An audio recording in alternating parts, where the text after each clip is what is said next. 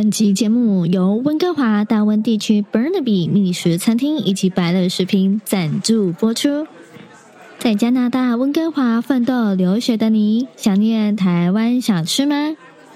台湾小吃是多少人在异国他乡奋斗时思思念念的佳肴。欢迎到加拿大 Burnaby 觅食餐厅找家乡味吧！这里有道地台湾小吃，汤头浓郁牛肉面。酥脆盐酥鸡，还有炸臭豆腐，台湾油饭、萝卜饭、鸡肉饭、炒米粉，台式早餐蛋饼总配三明治，应有尽有。你想念在台湾逛夜市吗？在这里也吃得到正宗台湾铁板牛排哟。最近天气冷了，赶快到觅食餐厅来锅暖乎乎的姜母鸭吧。不止这样，二零二四年菜即将开始预购喽！在加拿大也可以欢喜迎新庆团圆，在家好过年。祝福各位听众好运龙总来，龙年行大运。欢迎收听世界五四三。Hello, hello, good morning. This is Adam from Vancouver, Canada. Welcome to our five four three World Chat channel. Bonjour, c'est Kate de Paris. Bienvenue sur notre podcast. Selamat malam, nama saya Emma dari Indonesia. Hi，这里是集结旅居世界各地优秀台湾年轻人创业及文化分享交流，欢迎收听我们的 podcast。Hello, listeners. Welcome to five four three World Chat. We hope you enjoy the content and get the most out of it. Follow us on Instagram at five four three underscore World Chat. And don't forget to leave us a message for a chance to win a customized 543 World Chat keychain, sponsored by Jodia Jadi from Indonesia. Spotify, SoundOn, KKBox, Apple Podcasts are where you can also follow us. Thank you, and please feel free to email your thoughts and ideas at 543worldchat at gmail.com.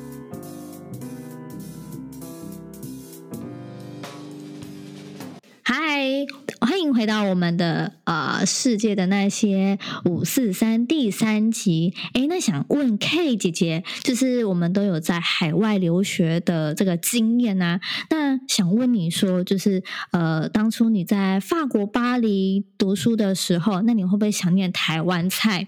那你当你想念台湾菜的时候，你是到亚洲餐馆呢，还是自己煮？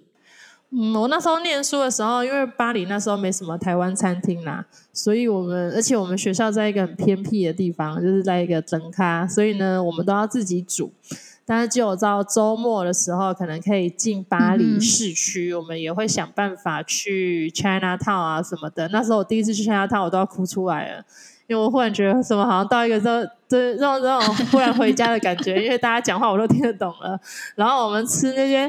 吃那些很鸟的中国菜，我们也觉得超级好吃。那也不是因为好吃，大概就是因为你很久都已经没有吃到那种食物，然后对，然后人生地不熟，有一种被抚慰的感觉。不过后来我们就就是等我毕业之后就。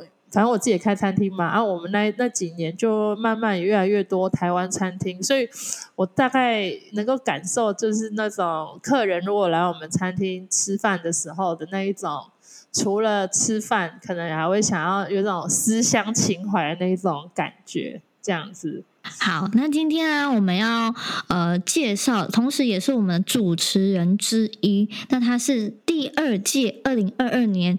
全球轻商潜力之星得主 Adam，那如何从一位洗碗工到拥有餐厅以及经营中央厨房的心路历程？欢迎哦、oh,，Hello，Hello，Hello，Emma，Hello，Hello，K，我是 Adam。嗨，啊，嗨，啊，对，刚刚那个 Emma 呃提到，就是我是全球，我也是全球潜力之星代表的那个呃一个温哥华得主。那但是我是二零二二年，你们都是二零二三年的哈，呃，我应该是算是学长了。对，你是学长。因为呃，我从小其实你们刚刚在讲，就是在说在异地的时候会不会想念台湾的食物这样子。那其实我从小呃八岁就出国了。那我对台湾的食物其实也呃也有一点印象。哎，那真的是非常荣幸邀请到我们的学长来跟我们分享。哎，那好奇一下啊，就是犹如刚刚开场所说的，为什么当初会去想要当洗碗工呢？Aden 可以跟我们分享一下吗？好，呃，其实这个。这个去当洗碗工，呃的经过，我可能要从我十六岁开始，就是说，呃，因为我们这里加拿大合法，我不知道全球全球应该也都是啦，就是十六岁就是可以合法开始打工，那时候就半工半读啊，然后高中毕业之后就进了大学，那进了大学之后就认识了很多新朋友啊，然后就呃爱玩，然后读书就就 GG 掉了。哈，整天就不读书，然后那时候就比较流行，呃，两千零一年的时候嘛，就是呃流行那个网咖，所以每天都是泡在网咖里面这样子。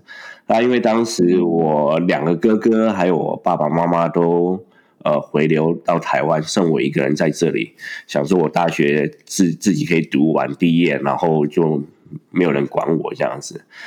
那因为。我都花了四年都还没毕业，然后还 downgrade 到 college，本来是 university，就是我们温哥华 UBC。那你本来是念什么科系的？呃，那时候也不知道自己的专科是什么，所以我进去是好像 general art，就是好像要读商，对，general art 好像要读商，就是能进去就好的那种这样子。对 对对，所以进去就出不来这样子。那出来的时候就就跑到。就跑到 college 再读读这样子，那我我我爸妈就想说啊，你在加拿大又不不读书不毕业，那你是他们其实应该也很想要我回台湾啦，这样子，那就要我就是说，那你不喜欢读书，然后读书又读不好，那你去申请呃台湾的餐饮学院，至少有一个文凭吧，呃一技之长嘛，啊。对，只要一个文凭一技之长，如果没工作的话，自己还可以自己那个打理生活这样子，然后有有东西吃这样子。那我当然了，当然也听我爸妈的话，也是有去申请。那有申请到呃台湾的金门餐饮学院，当然我那时候有被录取录取啦，但是我没有很想回去，因为我很习惯温哥华这里的生活。呃，甚至我朋友都在这里这样子，那我回去的话，我就基本上不知道干嘛了，我就可能废掉了这样子。好，所以所以当时我就呃，我一个朋友呃在餐厅打呃做事，然后他就找我找我说，哎，那你要不要来我餐厅做啊？然后我就就。就去了，就想我就跟我爸我爸妈说，我不回去，我在这里这里工作这样。那刚进这个餐饮业，我什么都不懂，然后呃，到哪一个部门什么的就都格格不入这样子，所以我就从呃，当然最低层最基层的洗碗这样子开始这样子。那当然。那时候看也是想要立志说，那我就要在这里创一方事业，呃，做一好像他们台湾什么干大事，给我爸妈看一样子。对，那就是这个洗碗工开始这样，比较呃洗碗工的逆袭。对，所以是这样子的。哎，那。Adam，我想要问一下，就是当你就是在做这个洗碗工的这个工作，那为什么后来你会想要创业，而且还是餐饮业呢？为什么是餐饮业？就是不回不回台湾嘛，然后就入了这一行。啊，我记得我是二零零六年，呃，开始入正式入这个餐饮业这样子。那我那段时间其实真的很很很勤奋，哦，那我也都不断的学习。呃，一开始我说我说的就是从洗碗洗碗开始这样子。那后来洗碗洗碗也是其实可以是算是一个部门啦。那洗碗搞懂之后，呃，有。有有接触到说训练人，然后可以接管我的位置之后，我到了别的岗位。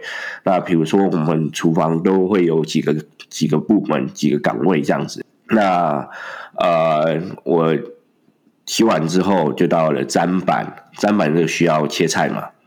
那切菜的时候，我们需要练习嘛。那当然，上班的时候基本上就是在打仗啊。我练习的时候也只能就是下班之后回家煮饭菜给自己的时候，就是买一些买一些菜。呃，尤其是红红萝卜，因为那时候切红萝卜丝，呃，切红萝卜丝需要刀工。然后那时候有一度我呃刚切的时候被呃同事那边嘲笑说啊，这是什么刀工，切的红萝卜丝，刚刚刚刚刚刚什么东西一样这样子。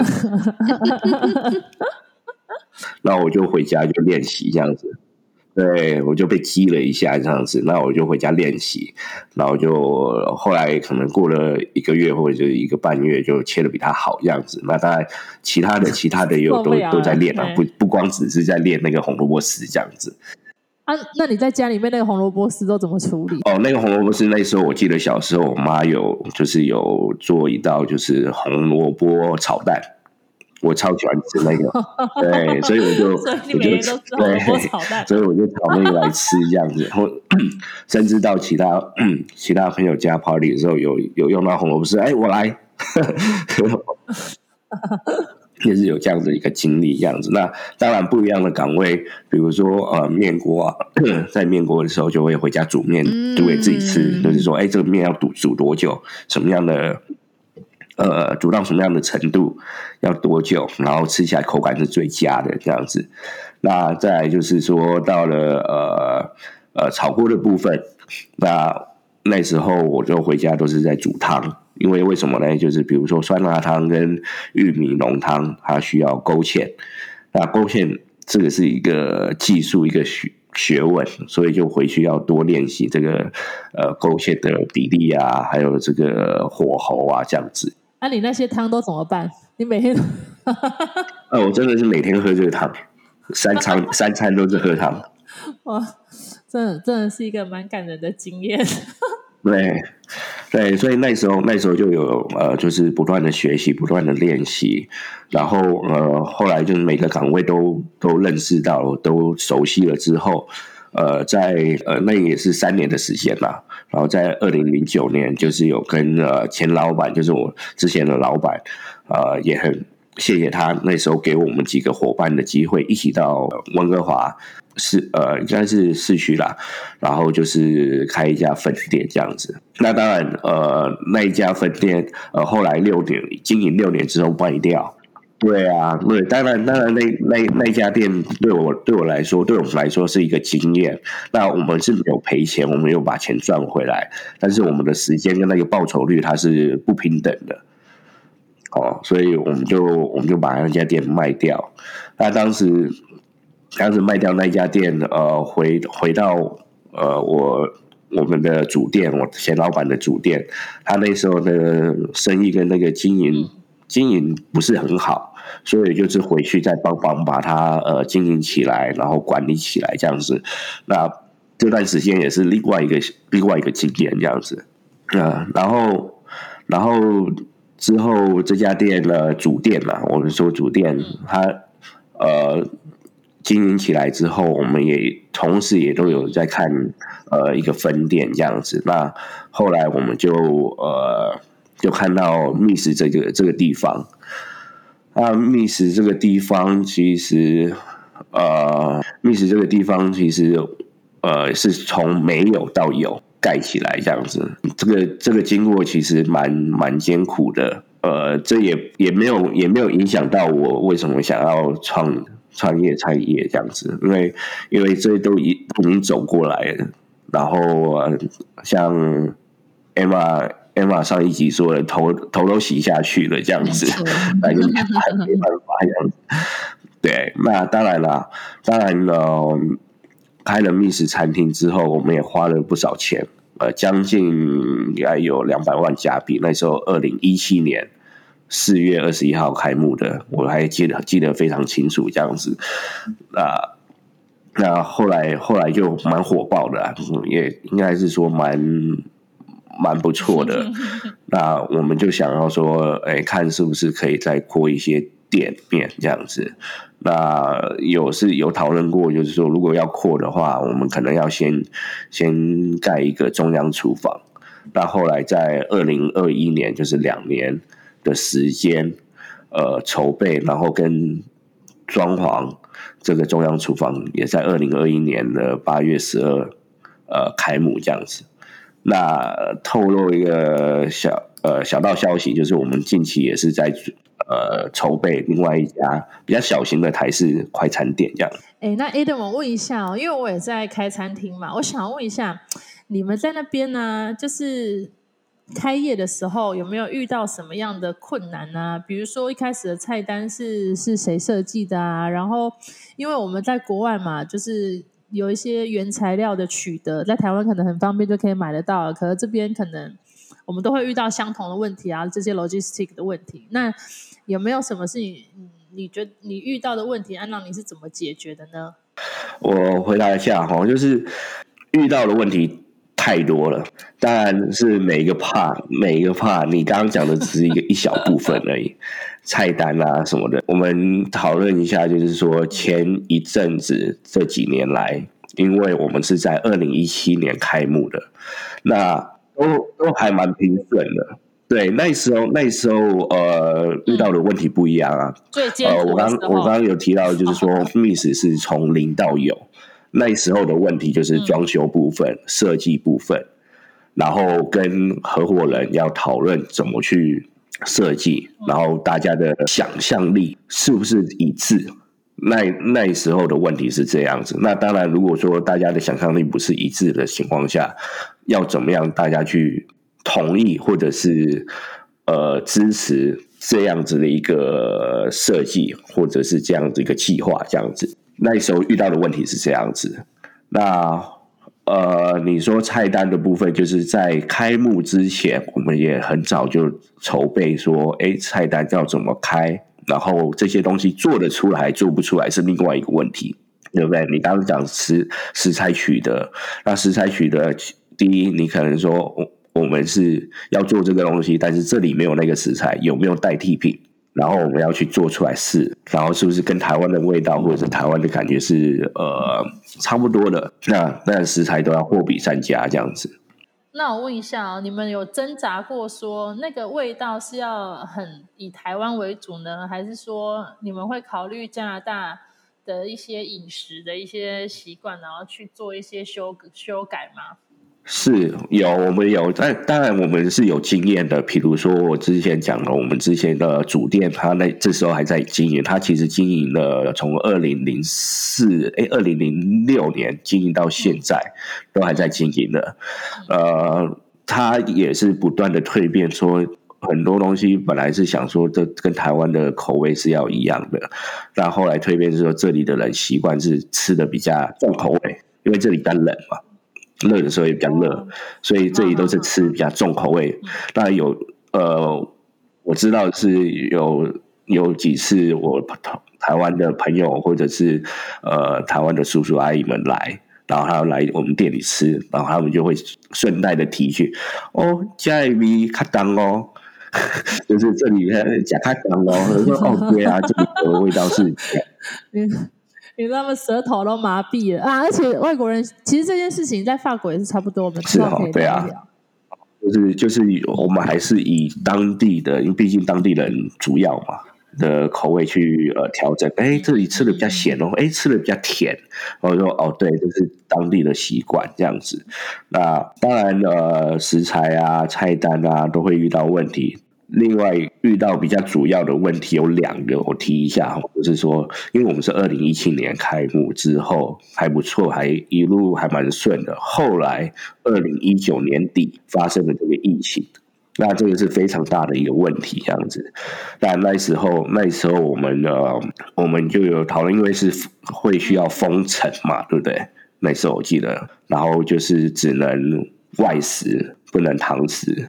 对，生意直接中文叫什么一落千丈，是不是？那时候疫情开始，就是我们就有讨论说，哎，我们是不是要休息、关门、熄火，那这个这个熄火在呃亚洲的习俗是非常的不好的，就是说，哎，你这个火炉都已经开了，你要把它熄，再把它升起来的话，就很会很难这样子，就是等于说生意你把它关掉，你要再重新起来的话就非常难。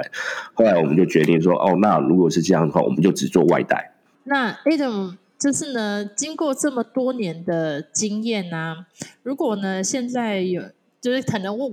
外面的人对于我们在海外开店的人都会觉得，哎，好像蛮厉害的哦，怎么样的？然后他们可能对于海外的餐饮市场也有一点兴趣啊，做投资啊。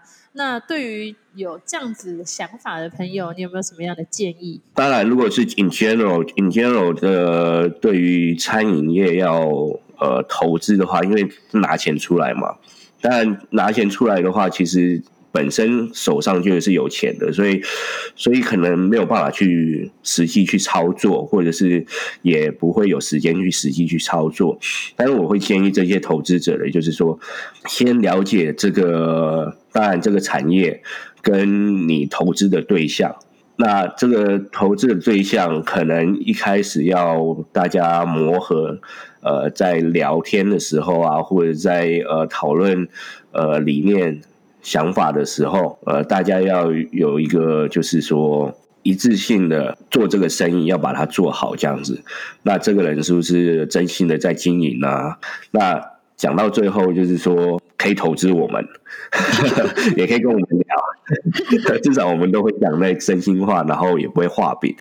对啊，因为我们自己的事业都在当地啦，就比较不会说哦，就是就是说我们会有自己的 reputation 要顾啊，所以比较不会。走偏门这样，或者是炒短线。对，欢迎在台湾想要投资的大家都可以找 Adam 温哥华的，请找 Adam。好，那我想要问一下 Adam 啊，是什么原因让你想要报名全球轻商潜力之星这个选拔呢？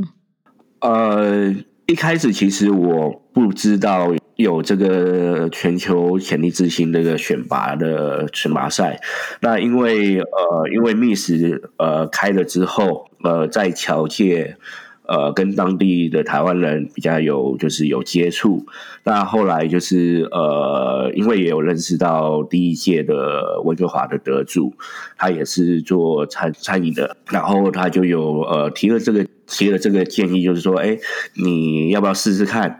呃。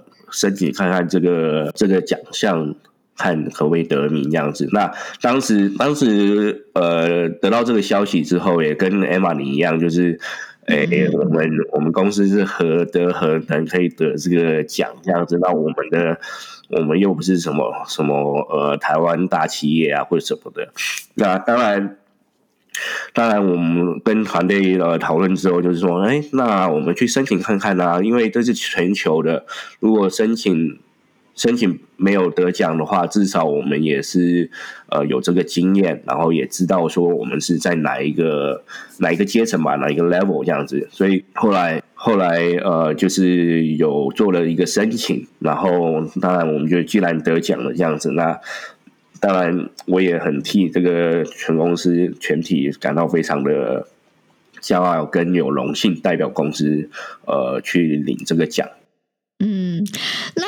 我想好奇一下自己私心的好奇啊，也是呃，可能未来的全球青商潜力之星们，他们可能也会好奇，到底就是得了这个潜力之星之后，那因为你是就是去年的嘛，那经过这一年的时间，你觉得这份殊荣对你的事业或者是人生有没有什么新动力啊？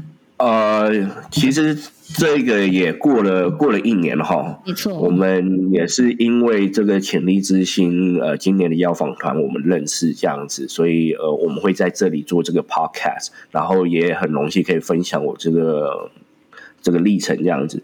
那去年得奖的时候，其实很可惜，因为那时候还是疫情疫情当中，嗯，然后我没有回去领领奖，我是在线上那时候。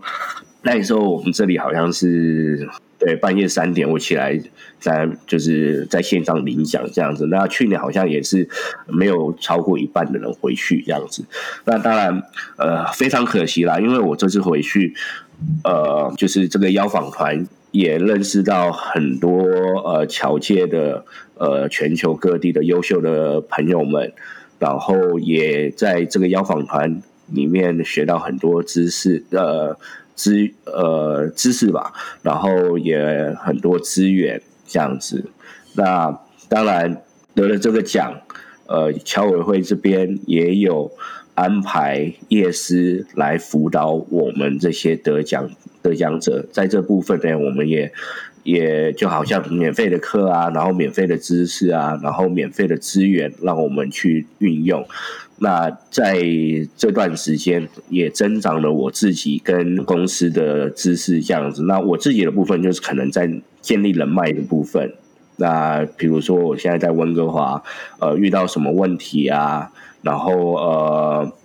或者是侨界有什么活动啊，都会都可以互相的支援这样子。好，感谢 Adam 这样给我就是分享了他这样潜力之星的心路历程。那问一下，就是说，嗯，如果现在我们在听这个 Podcast 的一些未来的潜力潜力之星们，好。你有没有什么可以给他们一点小小的鼓励啊？或者是不管怎么样，就是一起听我们这个 podcast 的听众，你有没有对他一些呃鼓励啊、建议啊，这样子作为我们今天的结尾？好，其实我也不算说是呃有这个能耐让大家告诉大家怎么做啦，但是至少我这个这段路来。就是有一些可以告诉大家的，就是说，啊，人生啊，人生就很多不确定的的事情会发生，但是确定的事情，确定的就是，呃，不管每一个人在做什么事情，都要尽心的把它做好。另外呢，做这做什么事情都要专一，哦。像交女朋友也是一样啊，结婚也是一样啊。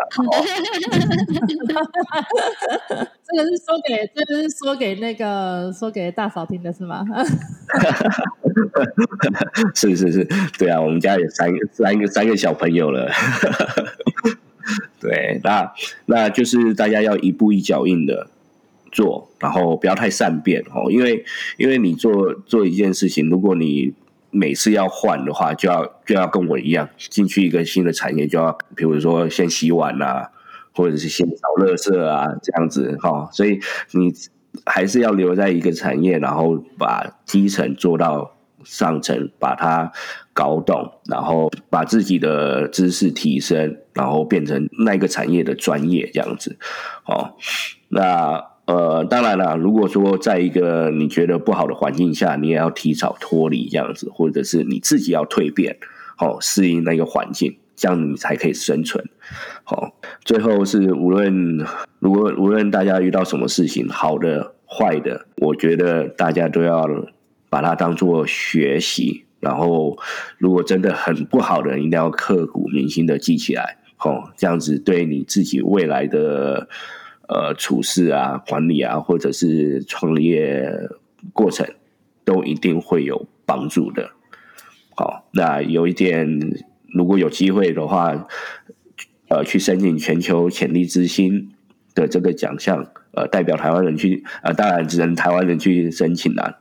当然，代表在各地全球每一个地方，小小的地方，大家可以发光发亮的话。我鼓励大家去做这件事情。